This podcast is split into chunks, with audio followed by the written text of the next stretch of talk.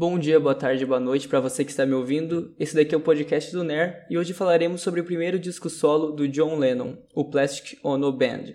Nesse episódio falaremos sobre as faixas, as gravações, os antecedentes ao álbum e mais algumas coisas. Mas antes de tudo, solta a vinheta.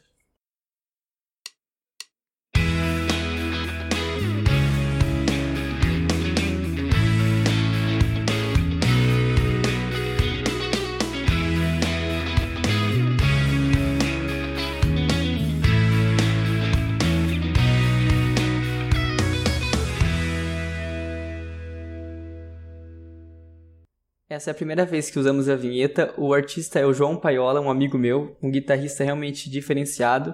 Se gostou, vai lá no Instagram dele, eu vou colocar na descrição. E é isso aí.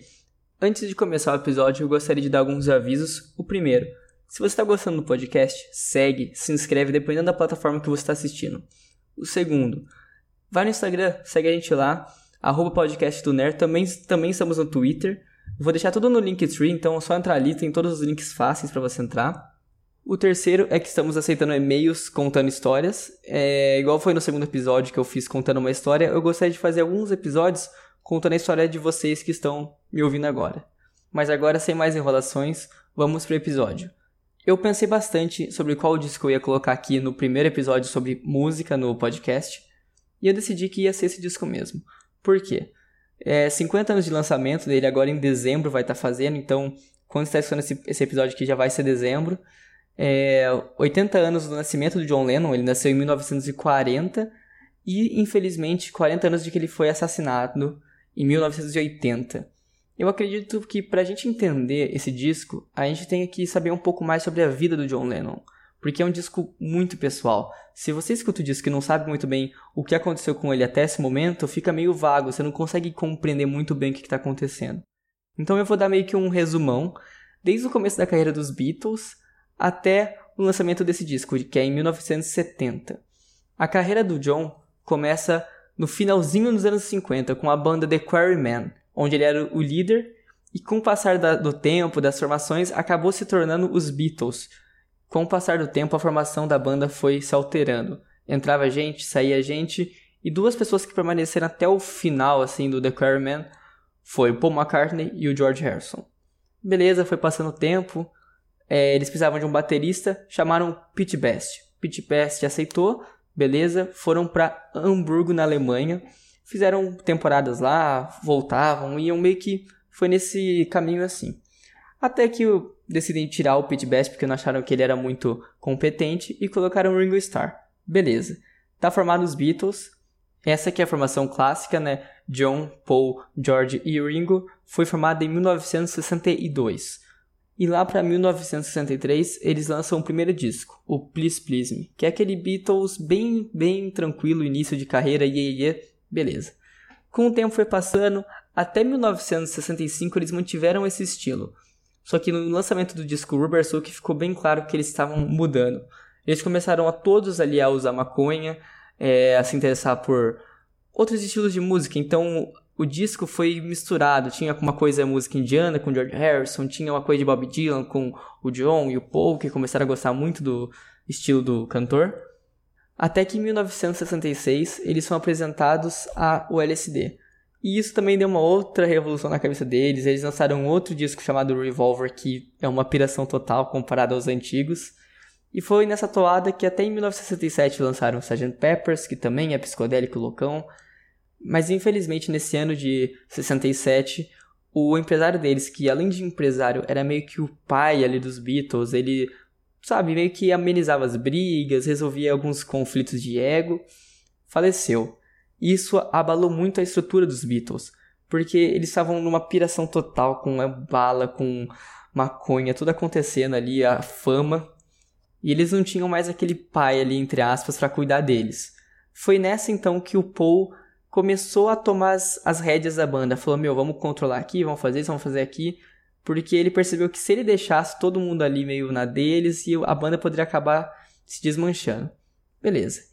Em 68, eles vão para um retiro espiritual na, na Índia, que ficam semanas ali meditando e compondo músicas. Nesse ano, eles lançam um disco White Album, um álbum branco, né? Beleza, cada um na sua ali, o disco meio dividido, já começou a sinalizar que os Beatles já não eram a mesma coisa. Você vê que cada música ali tem uma pegada, ah, essa música é do George, essa aqui é do Ringo, essa aqui é do Paul, essa é do John. Você começa a perceber que tá meio estranho o clima ali. Beleza. Até que em 1969, bem no início do ano, eles decidem gravar um disco de volta às origens do rock and roll. Porque eles já estavam numa operação tanta que eles falaram, meu, vamos reviver aquele espírito da época de Hamburgo, no início dos anos 60, que a gente fazia um rock mais direto. Gravaram várias coisas pro disco que seria o Get Back, que acabou sendo engavetado porque não deu muito certo, rolou um monte de discussão no estúdio, isso abalou mais ainda a relação dos integrantes. E agora, mais pro meio do ano de 69, eles foram gravando o disco que seria o Abbey Road, que foi o último disco gravado para valer mesmo dos Beatles.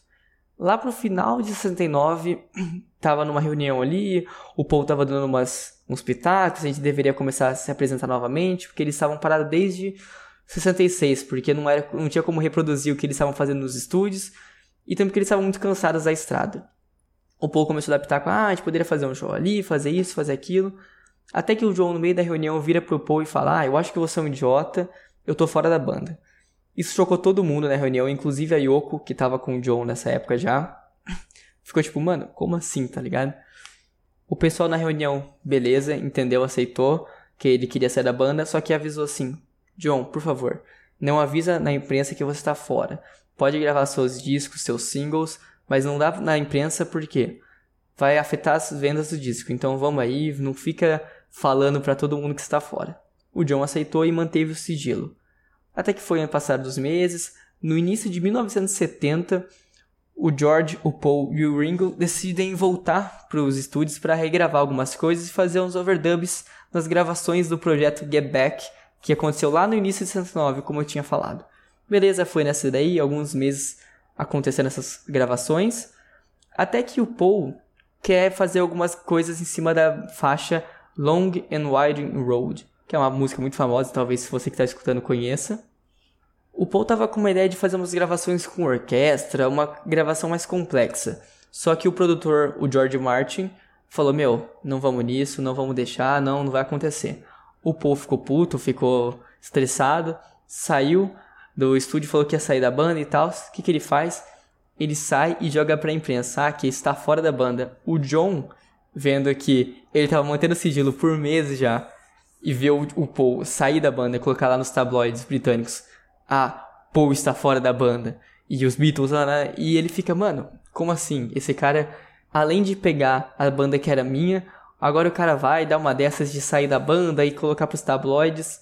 Meu, o John ficou muito afetado com isso porque ele sentiu uma facada nas costas, né? Porque, pô, ele tava mantendo o segredo por tantos meses para não atrapalhar nas vendas do Web Road na época. E agora ele estava mantendo sigilo para não atrapalhar nas, nas vendas do It Be, que era o projeto Get Back, que tinha sido engavetado. E além do Paul sair da banda e jogar para a imprensa, uma semana depois disso tudo, ele lança o primeiro disco solo dele. Ou seja, isso alavanca as vendas assim no ápice, porque ele acabou de falar que saiu e agora já tem um disco solo, então a galera foi sedenta para saber o que, que o Paul ia gravar. Então isso afetou muito, muito mesmo o John. O John até chegou a dizer que se arrependeu de não ter feito igual o Paul, então foi que esse é o resumo que eu fiz até a gravação do disco. Esse último acontecimento do Paul lançar o disco foi lá para 15 e 17 de abril de 1970 e as gravações do, do Plastic Ono Band começam lá para setembro do mesmo ano. Beleza, mas antes eu queria ressaltar alguns pontos que eu deixei de fora do resumo que eu acho que são importantes para entender mais ou menos como que a vida do John estava muito turbulenta nesse momento. É, nessa década de 1960, o John casou, teve filho, se separou, começou um outro relacionamento com a Yoko Ono ali. Então, várias coisas foram acontecendo. Em 1970, ele estava viciado em heroína também, depois de ter passado anos com LSD, com maconha, tudo misturado, aquela coisa. Então, a cabeça do John estava muito perturbada. Tanto que ele entra numa terapia com o nome Terapia Primal, criada pelo Arthur Janov, que tinha como base da terapia começar assim a gritar mais alto possível as dores que você tinha na sua infância Então foi nessa, o John ficava berrando nas sessões, ficava falando sobre o trauma que ele teve com a mãe, com o pai, que ele foi abandonado, que ele teve que ver com a tia Mimi lá, que era tia dele. Ele foi nessa. Então beleza. Agora vamos realmente dar a introdução ao disco. Lembrando que essa terapia primal, esses gritos, impactam diretamente no disco, porque você consegue ouvir esses gritos ao decorrer do disco. A sonoridade do disco é bem crua, tanto que é muita pouca gente no estúdio. Você via antigamente dos Beatles, assim, nos anos anteriores, um monte de coisa, gravação, orquestra, metais, um monte de coisa acontecendo, e o John parece que quis fazer o contrário disso. Então, é basicamente, nesse disco inteiro só tem guitarra, baixo, piano, órgão, e é meio que só isso mesmo. Tanto que tem muita gente que fala que esse disco é meio que um dos precursores do punk rock. E eu concordo totalmente. Na hora que eu escuto esse disco, algumas faixas, você fala, porra, cara, isso aqui é pesado. Você vê a bateria do Ringo, você vê mesmo que ele tá sentando a mão, ele tá sem dó nesse disco. E é muito legal você ver como é diferente do que os Beatles vinham fazendo. A ficha técnica do disco consiste em o John Lennon nos vocais, guitarra, violão, piano e órgão. O baixo fica por conta do Klaus Wumann, que é um amigo dele lá da época de Hamburgo, o Ringo Starr na bateria. O Billy Preston, ele entra só na gravação de God, tocando um piano também. E é meio que isso. Também tem na ficha técnica a Yoko Ono como vento, o Mal Evans, que era o road dos Beatles, como chá e simpatia. Então você vê que o disco tem quase ninguém. É o John, o Ringo e o Klaus. O produtor é o Phil Spector, só que ele chega bem no final das gravações que ele não tinha tempo. E meio que você não vê que o Phil Spector agiu no disco, você não sente que tem aquela marca dele, porque ele é bem lembrado por ter o Wall of Sound, né, que é aquela parede sonora que você consegue escutar muito no disco Larry B, que você vê realmente tem muita produção, que é o contrário que você vê nesse disco. Então parece que o Phil Spector nem tava como produtor. É mais o John e a Yoko produzindo mesmo. Mas agora vamos dar início às faixas do disco, porque acho melhor do que ficar falando como o disco é, a gente pode meio que faixa a faixa contando, ah, essa daqui você percebe isso, nessa você percebe aquilo, que dá para entender melhor o que está acontecendo. A primeira faixa é Mother, que ela começa com um sino, cara, que parece um sino de funeral. Você escuta e fala, meu, o que, que vai acontecer agora? Porque dá uma tristeza, baixa assim o astral na hora que você coloca para tocar. E fica, acho que uns 40 segundos, fica bastante tempo só o sino lá. Pam, pam. E nisso já entra o piano, que é bem simples também, são quatro acordes. Isso já diz também bastante como o disco é simples. E as primeiras palavras do álbum é: Mãe, você me teve, mas eu nunca tive. Eu te quis, você não me quis. Então já diz muito como que é a relação do John com a mãe dele, esse abandono que ele sentiu a vida inteira, saca? Ele sentia isso constantemente, tanto que ele até chamava Yoko de mãe. Ele tinha essa falta de uma figura materna. Lembrando que o John perdeu a mãe dele quando ele tinha apenas 17 anos de idade. Então isso foi um trauma para a vida dele mesmo. A música continua e ele diz mais ou menos a mesma coisa para o pai dele, o Alfred Lennon. Que ele diz: Pai, você me deixou, mas eu nunca o deixei. Eu precisei de você, você não precisou de mim dando também meio que esse mesmo esporro que ele deu na mãe dele, deu no pai dele, nessa mesma ideia. E a música vai passando, o piano vai continuando, até que chega uma hora que ele começa cada vez mais a gritar as palavras: Mamãe não se vá, papai volte para casa. Ele começa meio que baixo e vai aumentando e vai aumentando. No final da música ele tá berrando essas palavras. Você vê que é até estranho, você fala assim, caramba, a música começou numa toada mais tranquila e agora tá uma gritaria. Isso tem muito a ver com o grito primal da terapia que eu contei no início. Você vê que até, até incomoda. Tem hora que você fica escutando e fala assim: Meu, vou pular essa parte porque eu não aguento mais escutar ele berrando. E você fica triste escutando. Você fala assim: Caramba, que droga, saca? E o disco continua com uma das minhas músicas favoritas do disco e do John Lennon, que é Hold On. Que é uma musiquinha bem tranquila, bem calma, se você tá ansioso, escuta essa música que vai te tranquilizar de uma maneira assim única. É meio que ele falando que vai ficar tudo certo pra ele, pra Yoko, e fica meio que nessa. É uma guitarrinha leve, gostosa. Escuta essa música, ela é bem pequenininha, ela tem um minuto e pouco, um minuto e cinquenta, por aí. Vale a pena dar uma calmada no disco, porque logo em seguida já entra a música I Found Out, que é meio que um aviso do John, meio que um, um desabafo, falando que ele não aguenta mais essa coisa dele ser meio que um messias pra geração hippie. A galera meio que fica enchendo o saco dele, perguntando o que, que ele acha, o que ele não acha, só que ele nunca pediu para ser. Tanto que a música já começa como se o John estivesse falando com esse pessoal hippie. Ele começa assim: Eu já te falei, fique longe da minha porta, não me venha com essa de irmão, irmão, irmão. E ele fica falando que os freaks on the phone não vão deixar ele sozinho. E ele fica nessa de não venha com essa de irmão, eu descobri. E nesse eu descobri, ele começa a falar algumas coisas que não há nenhum Jesus vindo do céu. Ele começa a criticar as várias religiões, essa coisa de Hare Krishna, o retiro pra Índia que ele fez em, em 68. Ele meio que joga isso e fala: Meu, dane-se, isso daí não dá em nada, isso daí é uma besteira. Você sente que ele tá bem raivoso na faixa, é um bluesão assim, ele vai tocando a guitarra e vai falando essas paradas, você fica assim, porra, o cara tá revoltado. Mas a parte que mais me pega nessa música é que ele fala assim: que ele já viu drogados, que ele já passou por tudo, todas essas coisas de hippie e tal, mas a principal que ele fala agora: eu vi religiões from Jesus to Paul. Ou seja, ele fala que ele já viu religiões de Jesus a Paul. Qual Paul? Paul McCartney, pô. Então você fala assim, caramba, ele, ele solta uma dessa assim direto, saca? Ele não fica nessa de ficar, não, vamos, vamos maneirar, não. Ele fala realmente direto, ele fala Paul. Tem uma interpretação, que ele pode ser o Paulo da Bíblia, ou São Paulo, mas, cara, eu não duvido que ele esteja falando disso. Para mim é realmente direto ao Paul essa parte. E além disso, ele dá um aviso aos ouvintes. Ele diz: Não deixe que eles te enganem com drogas e cocaína. Ninguém pode te ferir, sentir sua dor. Eu descobri. Então ele dá essa dica, meu, não entra nessa, saca? Então é, é realmente uma música pesada. Depois da calmaria que veio de Hold On, essa já entra também com violência total. Ele não grita muito, mas você vê que a guitarra tá bem suja, saca? Ele tá tocando aquele bluesão, o Ringo na bateria, tudo assim bem cru, mas pesado. A próxima música, Working Class Hero, ele dá uma baixada, é uma música bem no estilo do Bob Dylan, só violão ali, tranquilo. Eu acho uma música meio chatinha, meio pausada demais, mas a letra é uma crítica pesada ao sistema capitalista. Eu vou ler aqui para vocês que eu acho que é mais fácil eu ler do que tentar falar o que ele está querendo dizer.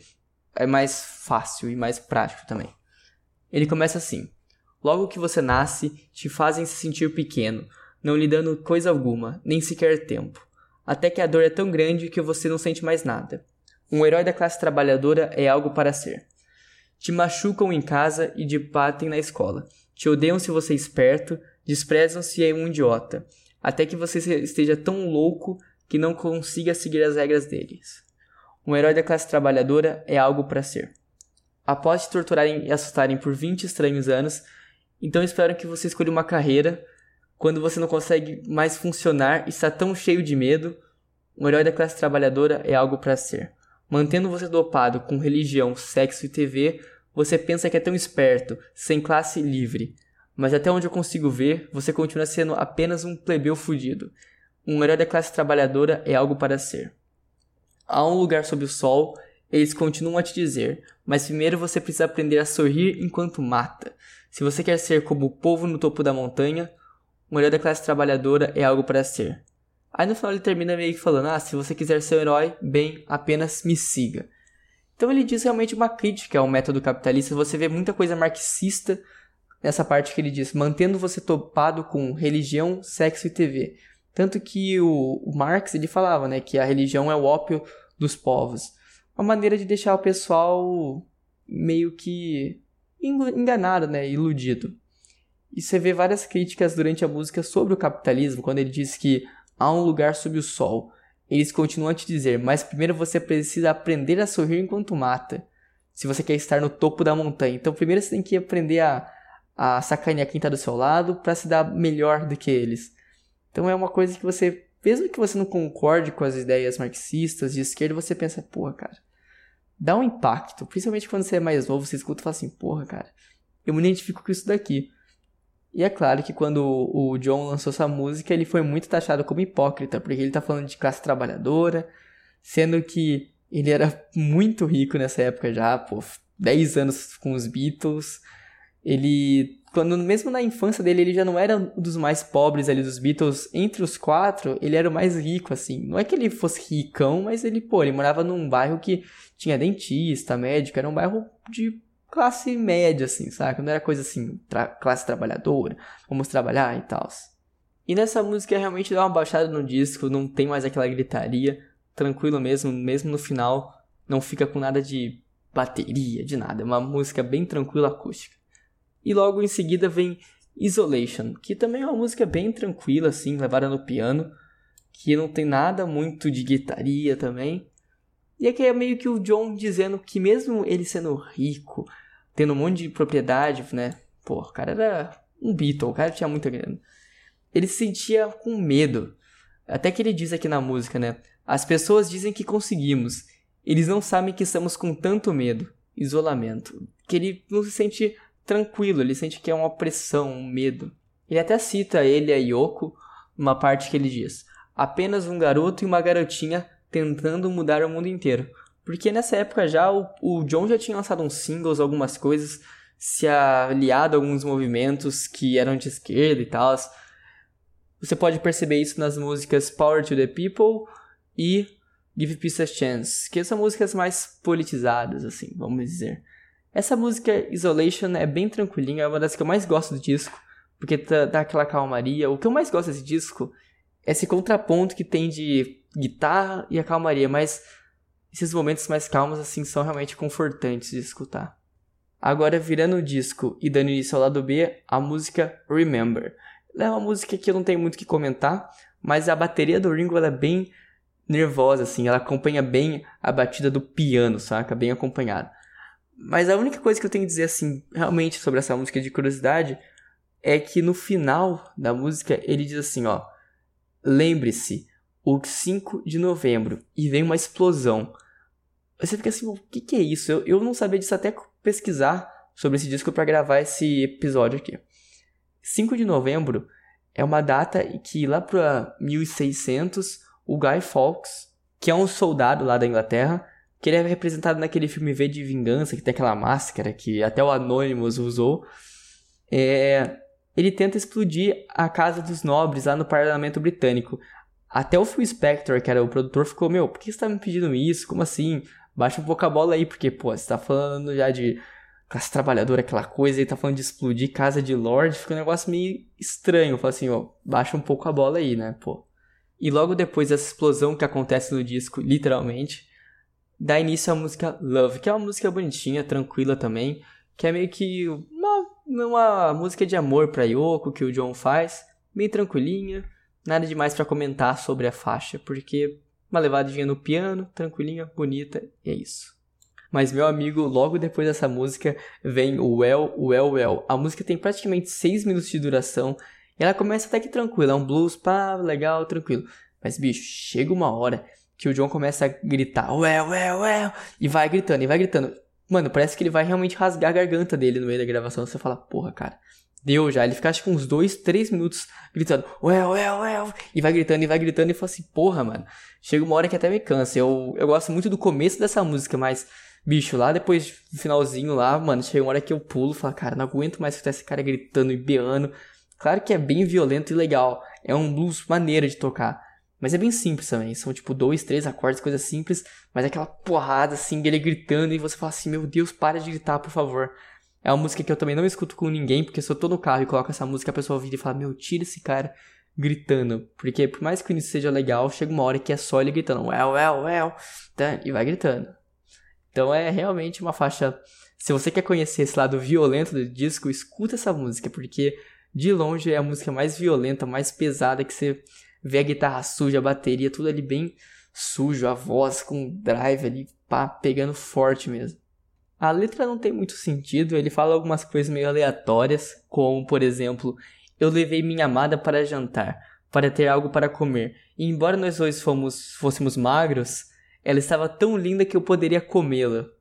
Tipo, você fala assim, que que? Tá ligado? Então, é uma letra que não tem muito sentido, falar algumas coisas sobre revolução também, mas Nada que fala assim, nossa, que letra incrível de se ler, tá ligado? Em seguida vem a música Look at Me, que é uma música que ela fica meio ofuscada no disco, porque ela fica entre Well Well Well, que é uma gritaria, uma porrada de 6 minutos, depois vem God, que talvez seja a música mais famosa do, do, disco e uma das melhores que o John Lennon já compôs. Então ela fica meio, ah, saca, meio vinhetinha ali no meio, meio sem graça. Ela é levada no violão, tranquilo assim, me lembra a música Julia dos Beatles, e é bem isso mesmo, não tem muito o que dizer, bem tranquilinha, e é isso. A próxima música é God, que é uma música que ela não é muito pesada no som, mas assim, a letra é tão pesada como se fosse uma guitarra distorcida, é uma coisa que pega e dói assim. Quando eu escuto eu fico pensativo e até triste, de certa forma. Ele começa assim: Deus é um conceito pelo qual nós medimos nossa dor. Já fala assim, porra, cara, mas já começa assim a música, é uma coisa que pesa bem. Ele falou isso aí na terapia e ficou meio que marcado na cabeça dele. É, e ele começa em seguida a falar em várias coisas que ele não acredita. Então ele vai falando: Ah, eu não acredito em mágica, eu não acredito na Bíblia, eu não acredito em tarô, em Hitler, em Jesus, em Kennedy, em Buda. Ele vai falando várias coisas, não acredita em mantra, não acredita em yoga, não acredita em Elvis, não acredita em reis. Então ele vai falando várias coisas que ele não acredita que até tem até a ver com a história dos Beatles. Fala assim, pô, não acredita em mantra. Pô, aquele retiro que ele foi com os Beatles em 68, tá ligado? Ele dá uma pá, Aí ele também fala que não acredita no Elvis e que não acredita em Zimmerman, que é o Bob Dylan, né? E você fala assim, porra, cara, o que, que tá acontecendo? Aí no finalzinho, a última coisa que ele fala que ele não acredita, que ele fala até com certo nojo, você consegue sentir ele falando. Ele fala assim, I don't believe in Beatles. Ele fala um Beatles com, com um ar assim de nojo. Parece que ele fala assim, porra, eu não acredito nesses caras mais, saca? Ele fala que ele só acredita nele mesmo, nele e na Yoko. E essa é a realidade. E, e, e estranho, você fala assim, pô, cara, esse disco foi lançado lá em dezembro de 1970. O Ringo já tinha lançado dois discos, o Paul já tinha lançado o primeiro dele, o George tinha acabado de lançar o primeirão dele, o All Things Must Pass, grandão, pá. Então, parece que esse disco, ele meio que sela esse final, fala assim, pô, acabou, tá ligado? Parou, não tem mais nada, os Beatles acabaram. Tanto que o John fala, o sonho acabou, o que eu posso dizer? o sonho acabou. Então você fala assim, the dream is over. Você fica, putz, cara, eu fico imaginando quem escutou isso na época falar, caramba, realmente acabou então. Daquele peso, dá uma tristeza, assim, pô, cara, aquela coisa, aqueles caras que eram tão geniais juntos, fazendo cada música incrível. E agora tanta briga, tanto desentendimento, droga, um monte de coisa acontecendo e, pô, o sonho acabou. É, realmente pesa muito em mim quando eu escuto, que eu fico pensando, porra, cara, Desde as gravações de Abbey Road, os Beatles nunca mais tiveram os quatro na mesma sala. Nunca mais os quatro estiveram juntos. Aconteceram algumas ocasiões que eles quase tiveram, mas nunca aconteceu os quatro juntos novamente. Eu falo assim, pô, cara, o que, que, poderia ter acontecido se o John não tivesse morrido 10 anos depois? Que, que pô, cara, é, é muito triste eu penso nisso daí.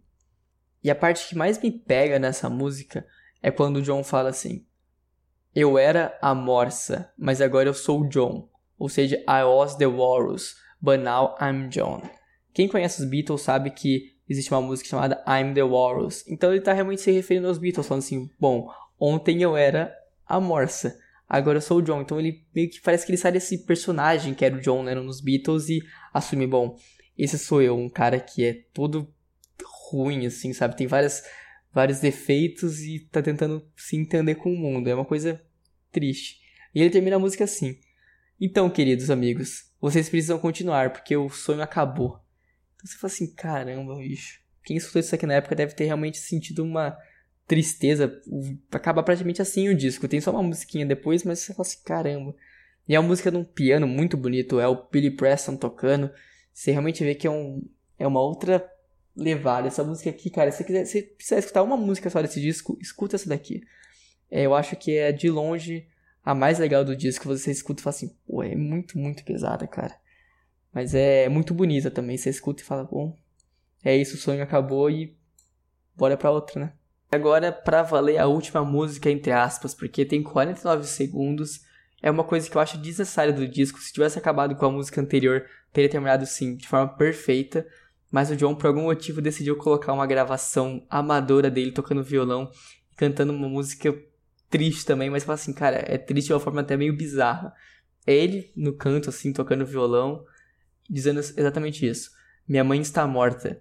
Isso não me entra na cabeça. Embora já tenham se passado tantos anos, a minha mãe está morta. É difícil explicar tanta dor. Jamais consegui mostrar isso. Minha mãe está morta. Ele só fala isso. Você fala assim, cara, qual que é a necessidade de colocar essa música no final do disco? Tanto que quando acaba God, eu já pulo essa música e falo, pronto, o disco acabou, porque é triste, é meio desnecessário mesmo. Você fala assim, cara, é uma gravação ruim. Você fala, por que que colocar isso no disco? Mas é isso, o disco acaba dessa forma. E você vê nesse nesse amontoado de músicas como o John é uma pessoa de várias facetas e é muito complexo, sabe? Você vê ele falando de religião, dos Beatles, da mãe dele, do pai dele. De, pô, é tanta coisa, você fala assim, caramba, é, é, é difícil conseguir entender quem é John Lennon, mas esse disco você escuta e você consegue ter uma visão do John como um ativista, como um músico, como pai, como filho, como marido. Você vê o John em diversos ângulos. É bem interessante mesmo, eu recomendo todo mundo escutar esse disco, mesmo que você não seja um grande fã dos Beatles ou do John Lennon, escute que eu acho que é quase impossível você escutar prestando atenção e falar, bom, eu vejo um pouco de mim nisso. Esse disco tem muitas partes que eu vejo eu, principalmente nas coisas de falando sobre os Beatles, sobre essa término, eu fico assim, pô, cara, quem já teve uma amizade que abalou e parou de conversar sente muito o que esse disco diz. Eu não me identifico muito com as coisas que ele fala em Working Class Hero, que ele fala sobre capitalismo e tal, você tem algumas divergências sobre isso, mas mesmo assim algumas coisas passam na minha cabeça, assim. Então é interessante escutar, prestando atenção. Eu tenho duas indicações para fazer sobre o John Lennon. A primeira é que se você escutar esse disco que eu tô dizendo, escuta o disco Imagine, que vem logo em seguida, que é muito bom. Todos os discos do John eu gosto muito, mas o Plastic Ono Band e o Imagine são de longe os meus favoritos. E também uma coletânea que saiu esse ano, que chama Gimme Some Truth. Escuta essa, essa coletânea, cara, você vai ver realmente como o John vai passando a década de 70, que foi a última de, de vida dele, né? Então você vai entendendo quem era o John Lennon, vendo como ele vai se desenvolvendo e como que a sonoridade vai mudando, é até engraçado de escutar. É uma coletânea que tem desde singles a música de discos, a raridades, então vale a pena escutar, você vai estar tá realmente de estômago cheio de você escutar e falar assim, bom, agora eu sei mais ou menos quem é John Lennon, as músicas dele, então vale muito a pena escutar essa coletânea. Uma outra indicação que eu gostaria de fazer é do canal The Beatles School, que é um canal do Gilvan Moura, que ele conta sobre os Beatles, ele, cara, ele fala muita coisa que você nem imagina, vale muito a pena você escutar. É um dos canais que eu mais gosto no YouTube inteiro. Sério, vale muito a pena. Se você não conhece e gosta de Beatles, vai lá, cara faz o que eu gostaria de fazer. Não conhecer esses vídeos e assistir todos, porque todos contam histórias assim de vários momentos dos Beatles e vale muito a pena mesmo para quem gosta dos Beatles. Mas é isso. Se você escutou até aqui, então provavelmente você gostou do episódio do podcast. E vou pedir, por favor, se você gostou, se você está assistindo no YouTube, se inscreve, dá like, compartilha, comenta aí o que você achou. Se está assistindo, assistindo outras plataformas, segue aí, segue no Instagram, se você gostou muito, bicho, vai em outros episódios. Eu tenho mais três episódios. O primeiro é sobre falando sobre pensamento, o segundo é sobre uma história e o terceiro é sobre é, a Apple e os iPhones. Então é um podcast bem variado. Vai lá, dá uma escutada. Que eu acho que se você gostou desse aqui, você vai gostar dos outros também.